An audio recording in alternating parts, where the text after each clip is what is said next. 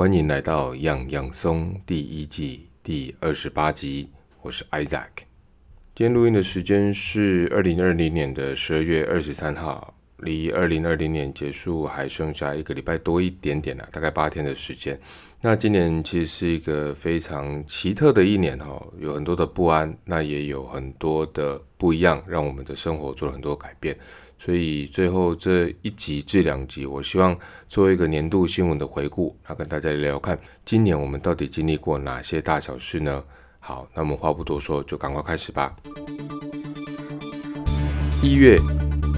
荷兰政府正式开始实施证明哦，荷兰王国在官方旅游宣传等正式场合停止使用荷文及英文名 Holland，就是 H O L A N D 这一个，统一使用该国正式名称 netland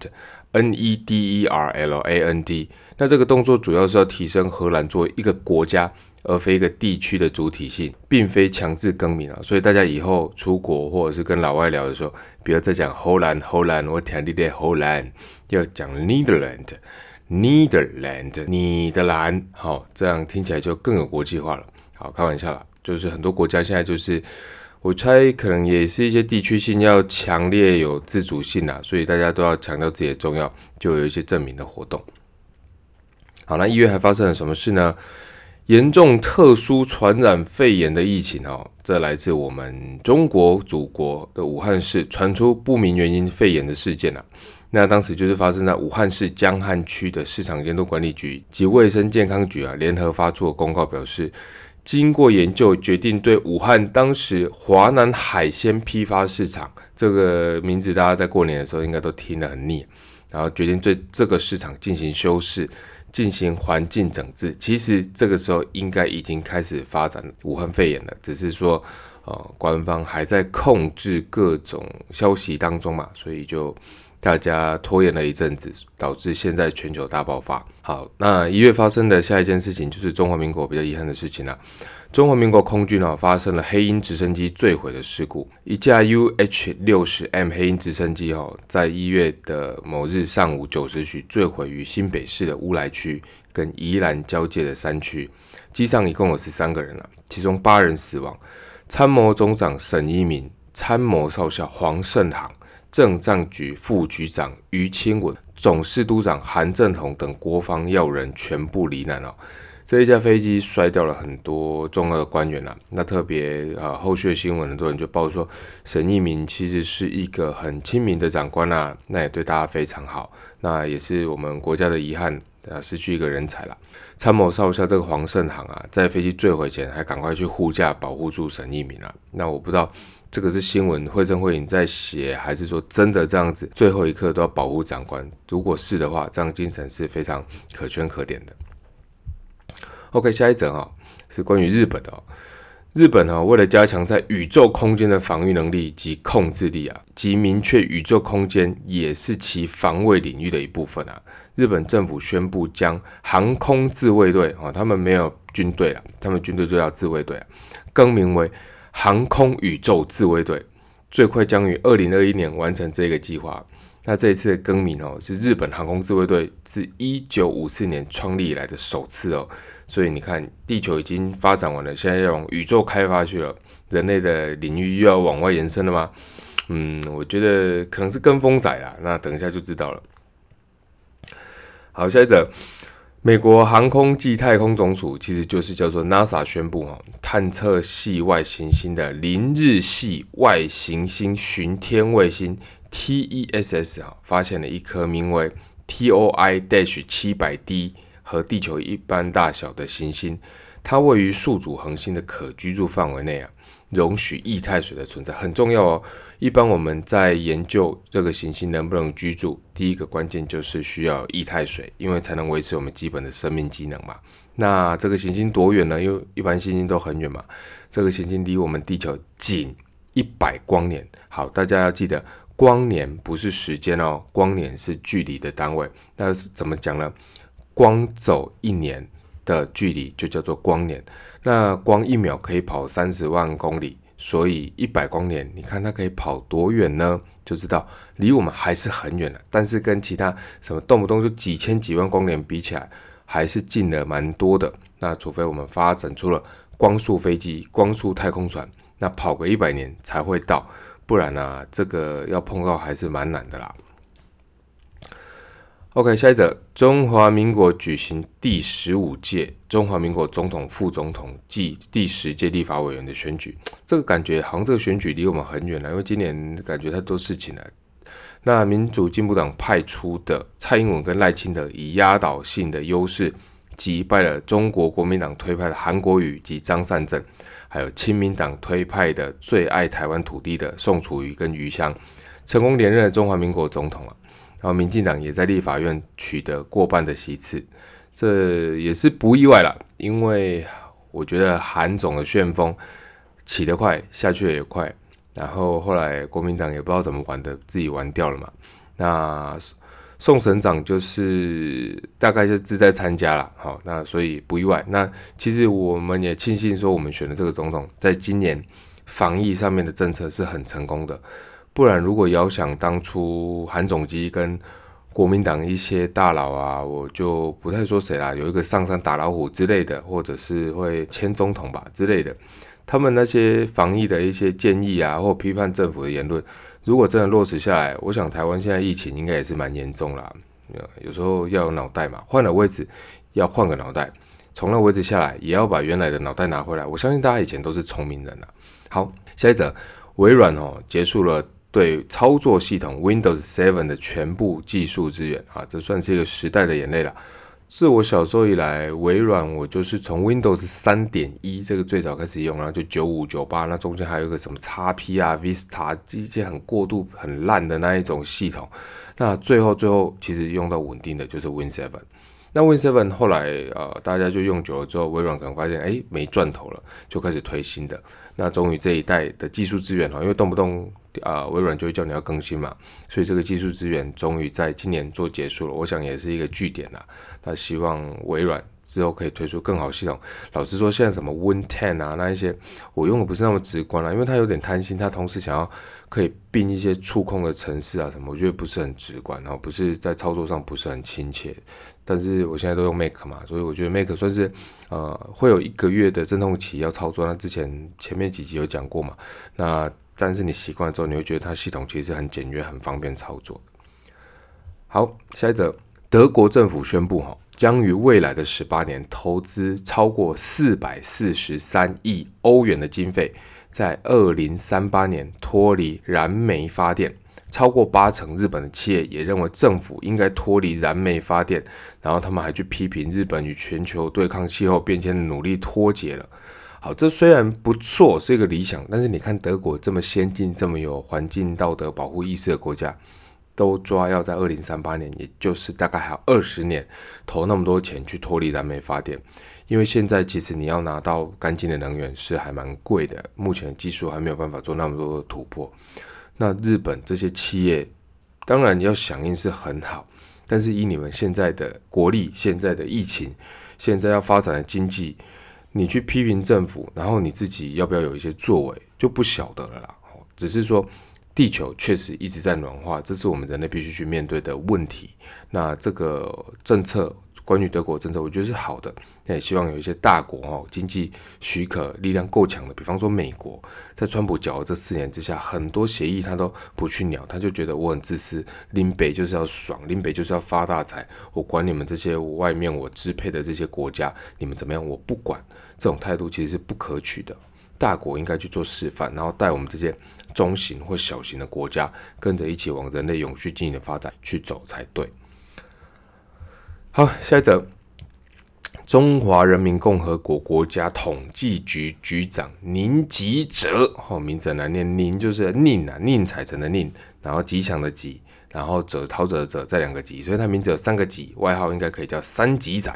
他表示，二零一九年中国人均 GDP 突破一万美元大关，哇，达到一万两百七十六美元哦。好，此外，截至二零一九年底。大陆总人口也超过十四亿，达十四亿五万人，这使得中国拥有全世界规模最大的中等收入群体，市场规模位居全球第一，这很酷啊！因为这样才可以支撑很多中国的国家企业，或者是他们讲法叫国企，好啊，应该是念企业吧，不知道为什么长大的口音就变变个企业，好不重要。就是这样的人口规模，可以让他自己关起来玩。华为、小米、腾讯这些不一定要吃外面哦，我可以关起来自己玩好一阵子，等你外面都尘埃落定了，我再来看看发生什么事。所以我觉得大陆是一个很有趣的经济体啊。OK，下一则。美国太空探索技术公司载人版的这个龙叫做龙的飞船啊，完成了飞行中发射终止测试，叫做 In-Flight Abort Test，验证了火箭上升段出现紧急状况的时候，宇航员的逃生能力。哦，我觉得这蛮重要，因为我们常看以前有一些电影或者什么，就是火箭如果发射，然后发射到不行，整台爆炸，上面的人就是等死，你就是要么成功，要么失败，生跟死二选一而已。但是我觉得这个技术发展出来有点，因为我不想看细节，是不是就是类似那种弹射飞机？如果要爆炸的时候可以座椅弹射，或者是逃生舱弹射这样子。那当火箭发射不是很顺利的时候，然后里面的太空人就可以弹射逃走。因为毕竟太空人人命值钱。第二个，训练一个太空人也要花很多钱呢，把这些人保留下来，在人道、在经济、在未来计划的接续性上面都是好的。所以这个技术我觉得开发是值得嘉奖的。好，下一个回到祖国，中华人民共和国公安部户政管理研究中心发布哈，二零一九年全国的姓名报告指出，按户籍人口数量来排名，王、李、张、刘、陈哈，这五大姓氏依旧占据前五位。不知道你有没有中啊？我姓黄啊，所以不知道排在第几位。但是在台湾可能不一定是这样分配吧？我想想看，王。网我遇到不多啊，城还比较多，那李李有啦，那张也有啦，那刘我觉得也还算少一点，对啊，那第五个是陈，我觉得其实在台湾遇到陈正都还蛮多的。接下来我们把焦点转移到我们 Korea 韩国的朋友哈。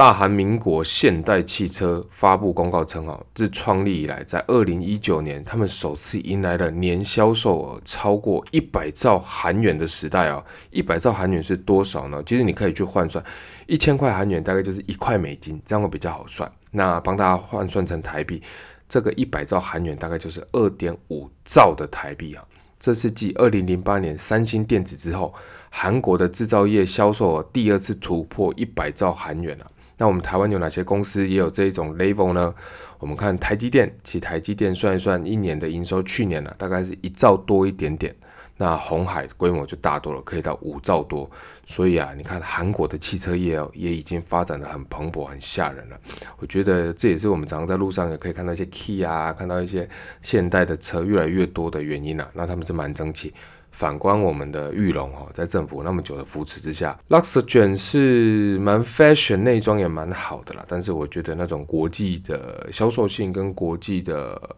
能力、品牌优势性，我觉得还是输人家了。毕竟你直接看很多国外的运动赛事，人家 Kia 去赞助的很猛，那 Luxgen 呢，哦，可能 Lexus 还比较容易出现吧。好。下一则，根据英国下议院于二零一九年十二月二十日，他们二读通过由首相 Boris Johnson 所达成的英国脱欧协定，英国这天伦敦时间在十一点将正式脱离欧盟哦。接下来他们就要开始冗长的贸易谈判啦，因为有很多很多的谈判跟各个国家或者是各个地区的合约是在欧盟时代所谈下来的。那这些一定会有很多拉扯啦，所以接下来是否要硬脱欧或者是软脱欧，这些都要好好的去考虑国家的利益跟整个地区的发展性。英国脱离了欧盟呢，结束了四十七年的成员国身份，英国也是第一个哦，好在欧盟成立以来退出的国家。好，一月补充的最后一件憾事就是。一月二十六号，美国职篮球星大家认识的 Kobe Bryant 啊，不管你有打球没打球，只要讲 Kobe，大部分人大概都会知道啊，因为他非常的有名嘛。那 Kobe Bryant 跟他的二女儿 Gianna Bryant 搭乘私人直升机要去学校比赛还是受训的时候坠毁，那机上九人全数罹难，而且还蛮惨的。听说啊，直升机救援的时候，大家都是面目全非嘛。那这也是蛮大的一个新闻了，大家都觉得是不是在做梦，不敢相信。说，诶，为什么科比这样啊，几乎已经集荣华富贵名声于一身的人，他的生涯人生才刚要开始。虽然说他已经退休了，但是其实球员毕竟都还很年轻嘛。你看 Michael Jordan、Magic Johnson 这些，还有 Shaq O'Neal，他们都退休了，但是还有很多事情可以做。其实很多事业啊，很多可以对国家、对社会、对世界更好的事情，他们可以去做。但是就这样天妒英才就走了。那那一阵子也让我觉得很 感到人生无常了，要好好珍惜，把握当下。OK，一月讲完了，我们接下来讲二月。黑莓手机可能即将走入历史哦。取得黑莓 BlackBerry 品牌独家授权的中国科技公司 TCL 推文宣布，与黑莓公司的合约于八月到期之后，将不再设计、生产及销售黑莓品牌的装置，但在二零二二年八月三十一号前会持续提供客户各种保固的服务。哦，这样代表，哎，这个时代性的手机可能也终于要掰了。黑莓手机如果有一些比较年轻人 可能没有印象，就是说它是第一代把整个电脑二十六颗字母的键盘全部推到手机上的那种手机。如果看电影，大家会看以前很流行的，就是很酷炫，你可以在那边直接 key 字嘛。因为最早我们用什么三三一零的，就是它的英文字会藏在一到九之间，然后你那边 A B C 就是一要按几下按。多久才变 A，然后再变 B，再变 C？那个时候在发简讯其实很痛苦。那黑莓手机带这个革命，但是呢，黑莓手机还是被 iPhone 触控式手机这种时代巨轮给碾爆了。那他自己有没有长进就不知道。或许有空大家可以去了解一下黑莓手机是怎么兴衰的。那也告诉我们，继 Nokia、继 Motorola、继 BlackBerry 这一些公司，没有永远可以长久经营都很好的企业。可能今天的 Apple，今天的 Google。十年、二十年后，变成不是那么值钱，或者是被别的公司给取代了，我们不知道。下一则，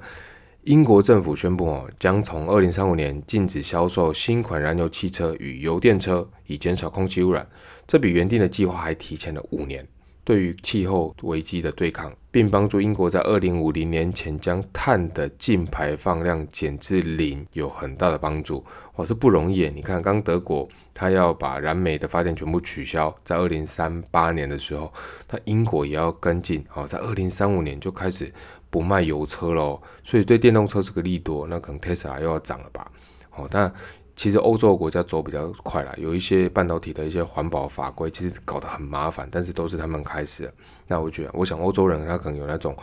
地球主人的优越感，所以也会赶快制定这一些，不管里面有没有一些商业的考量或者是政治的因素，但是都是好事。好，竟然在二零五零年要把碳的净排放量减至零呢？那工业生产那些怎么办？是不是要有一些是正的，要去种树啊，还是做什么？有一些碳积分可以拿来用啊？不知道。好，下一则，英国海军与波音公司宣布哦，已经成功让两架 E A 十八 G Growler 战斗机接受附近第三架 F A Super Hornets 军机的操控飞行。这是什么呢？这证明哈，可以透过一架飞机遥控多架无人驾驶的无人机执行战斗任务是可行的。这很酷哦，看起来像我们以前在打电动啊，就是那种飞行的航空母舰这样。我一台有人驾驶的飞机，旁边一堆巡逻的小飞机，那对于空战来说就很安全啊，或者是说威力就很强。因为我们一般看那种啊空战片，就是两台飞机在那互相追逐，你只要被追屁股，你就死了嘛。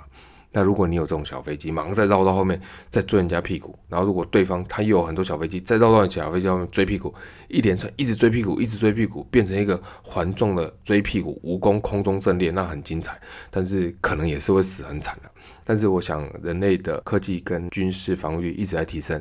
有机会啦。如果外星人入侵的时候，呃，这些宇宙战队啊，像日本建立的这宇宙军，如果有这样的技术，我们应该会有比较强的优势一点了。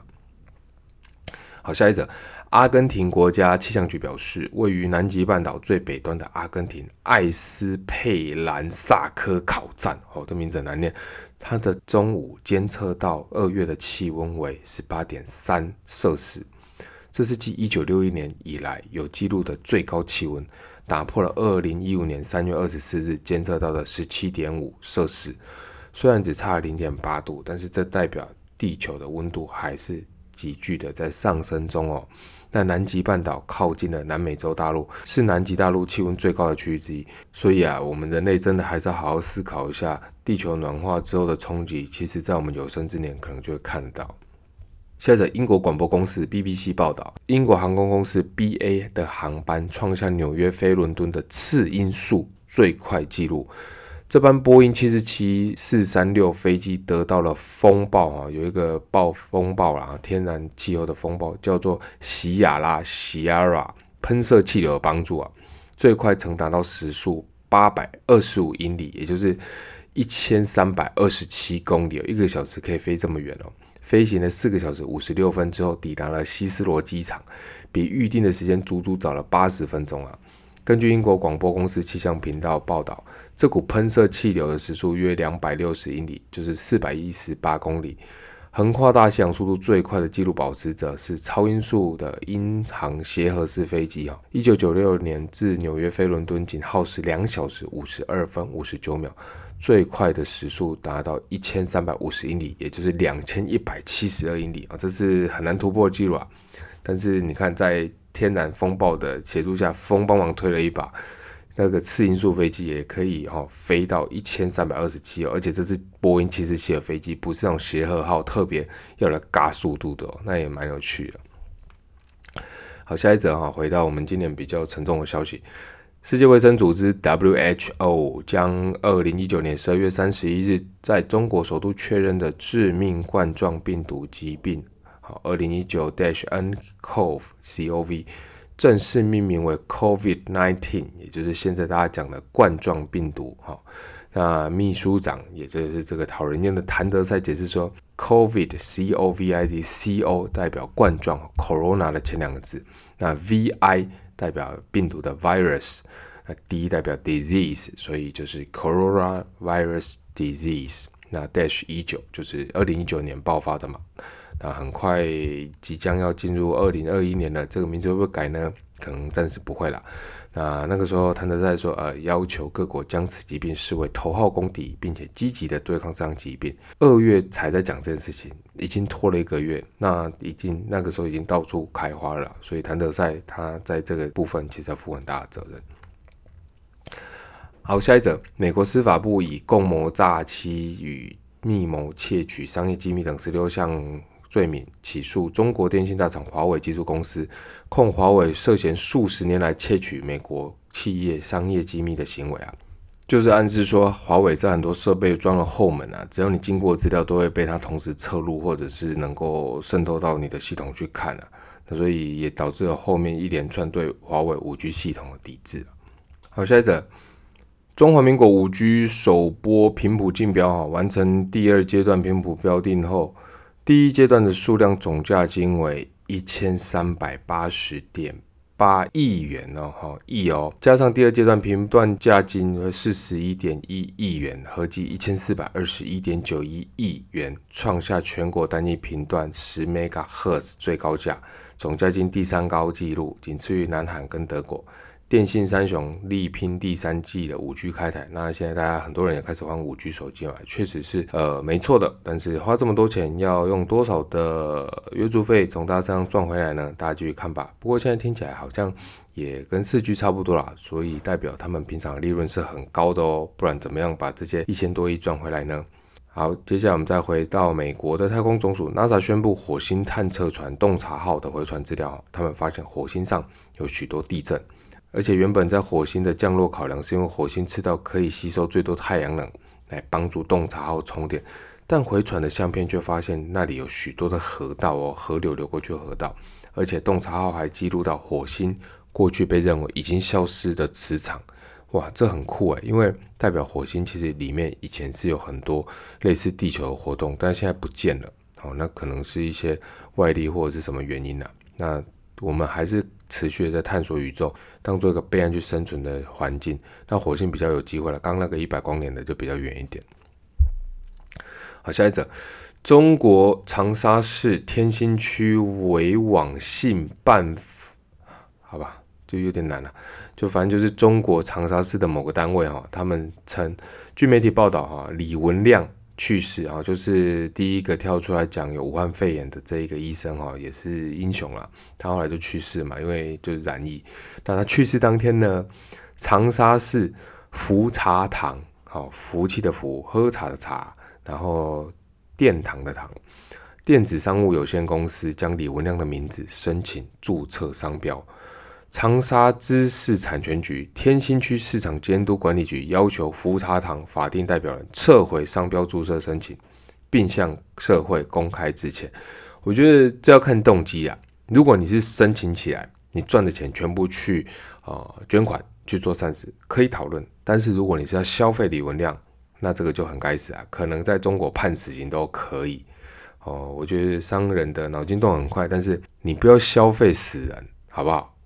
好，下一则二月的最后一则，美国政府和激进组织神学士官员在卡塔首都杜哈签订了历史性的协定哦。神学士必须保证缴清阿富汗境内的恐怖分子，并与阿富汗政府协商共享权力的和平协定。美国则会确保神学士履行承诺后，在二零二一年六月自阿富汗完全撤军，结束美国史上最长的战争。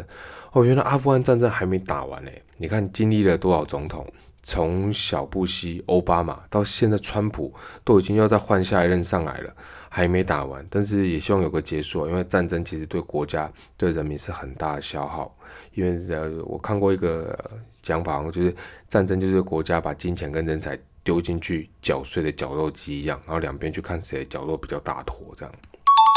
三月。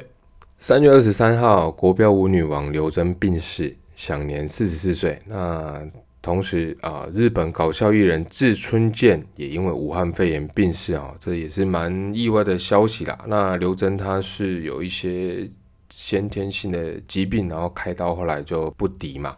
那志村健就是蛮意外的，因为我小时候其实最早看的搞笑艺人就是他，虽然有一些内容是蛮低级的，不过就觉得很好笑。那志村健也成为历史的一页了。好，希望他们在天堂或者是某些地方继续搞笑，继续跳舞。好，讲到过世呢，那另外一位台湾的也是有名的政治人物，前行政院长郝柏村郝贝贝逝世啊，享龄一百零一岁哦，不知道他这么老了，能活到超过一百岁，好，那就也走了啦。哦，那他的后代哦，郝彬彬继续努力服务赚钱救台湾。好，下一则。美国政府宣布，将对华新社被列为外团使团的四家中华人民共和国媒体实施人员限额啊。目前这四家媒体在美国有一百六十名陆籍员工，需要在三月中旬前减至一百名啊。好，其实大家常讲，今年也很夯的一个词就是大外宣嘛。祖国很常用很多团体啊，然后在国外去做宣传，但有一些是报社，有一些是一些文化交流的协会，但是他们其实真正的目的是当宣传组织啊，就是有一点外国使团、美国列的这一种啊，就是说你是有受政府的控制的，好，那这样去猜测他的人员，希望可以压下来，但是呢，我觉得这有限呐，因为。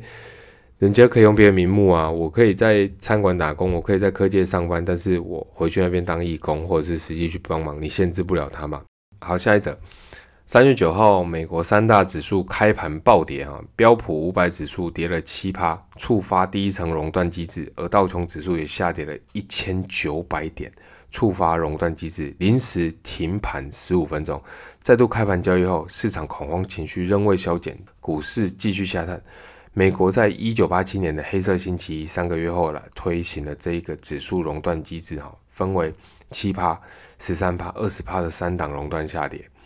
那三十多年来，美股市场此前真正触发熔断只有一次，哈，就是一九九七年十月二十七号，因为受到亚洲金融危机的影响啊，道琼指数暴跌七点一八趴，那个时候收七千一百六十一点，创下一九一五年以来最大跌幅。但是啊，二零二零年今年的三月九号九点三十四分，投资者再次见证美股史上第二次熔断，就连巴菲特自己也看得很惊吓，怎么这样一天到晚在熔断？熔断好像不用钱似的。那三月九号到三月十六这个中间，其实狂跌的很 over 了。那直到三月十七号，美国政府宣布将实行一兆美元的 QE 后回弹了，股市终于回弹。但是死猫跳了大概五趴之后，三月十八号美股在当月又触发第四次的熔断，所以一个月就这样熔断了四次啊！难怪巴菲特会说：“哇，这是我这辈子没有看过的事情。”当时道琼也跌破两万点大关了，回吐至川普二零一七以来就任的最低点。好，下一则哈，东京奥运圣火自三月十二号从希腊奥林匹亚点燃之后，上午九点半运抵日本东北地区宫城县航空自卫队松岛机场。日本政府也出行航空自卫队的表演队，为迎接圣火而举行一场仪式，用飞机在空中画出代表奥运的五环庆祝啊。三月二十四号，奥林匹克委员会宣布，因 COVID-19 疫情肆虐啊，二零二零年冬奥确定延期一年举办，最晚在明年的夏天举行啊。那这对日本来说其实是蛮伤的啦，因为他们为了这个奥运花了很多钱去部署嘛，并不是说延期所有的花费就会暂停啊，因为有一些租金、有一些地租、有一些啊合约都还是要走。那特别是烟火类的这种东西不能放的哈，你最后都会报废掉，所以其实对日本来说很伤啊。好，接下来我们看到四月哈，四月的新闻呢，日本内阁总理大臣安倍晋三。宣布 COVID-19 疫情紧急状态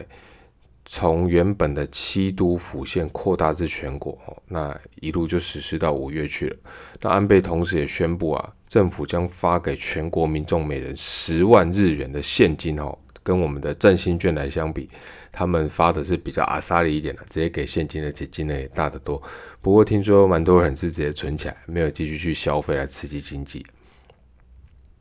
那在美国部分呢？下一则新闻，纽约市场周二，当时周二到期的五月西德州终极原油期货哈，跌至负值的区间，价钱变负的哈，原油一度跌至每桶负四十点三二美元，就是你去买油，对方还要付给你四十块美金，那听起来是很搞笑。那总结算的价是负三十七点六三美元，多少美元其实还好，但是这个负呢，就是说。拜托，我贴钱给你，你来把我的油载走，因为我油太多了，整个都满出来了哈。那这也造成了我们台股的一些原有的 ETF 暴跌，甚至也已经有什么元大原油正二下市嘛，这里面也套死了很多人啊。所以这也是一个很奇怪的现象。以前我记得还油价被炒到很高，说什么啊，人类快没油了啊，我们完蛋了。但现在是油多到泛滥，像今年其实航空业、运输业都因为疫情的关系。用油量骤减嘛，所以造成油价居然便宜成这样子，哦，也是一个很奇观的。那下一则呢？中国在磁浮技术获得重要突破，中国首列的商用磁浮二点零版列车在湖南长沙磁浮快线跑出一百六十点七公里的时速啊，完成最高设计速度的达速测试。重新整理短定子中低磁浮运行速度的世界纪录，哈，这这有点专业的名词啊，不太懂。但是据了解啦，此前世界上中低速磁浮列车系统达到最高速是一百三十一公里每小时，或是由日本 HSST 列车在测试线上完成的。所以啊，你看中国已经有超越日本的磁浮的能力了，不管它是稳定的或不稳定的，这是也是可以嘉许的。那但是它的速度其实还是没有我们现在高铁快了，因为中国自己上海运行的高速磁浮列车来看呢，它的速度可以到四百三十公里每小时啊。但是这个中低速磁浮列车有什么优点呢？它的结构简单，造价低廉啊，更加适用于城市轨道交通跟观光啊。两者主要的差别哈，高速跟低速的差别是发电机的构造不同，就是高速磁浮列车它是直线电缆机，是长定子结构。定子安装在地面轨道上啊，相当于这些发动机就要发动在地面上。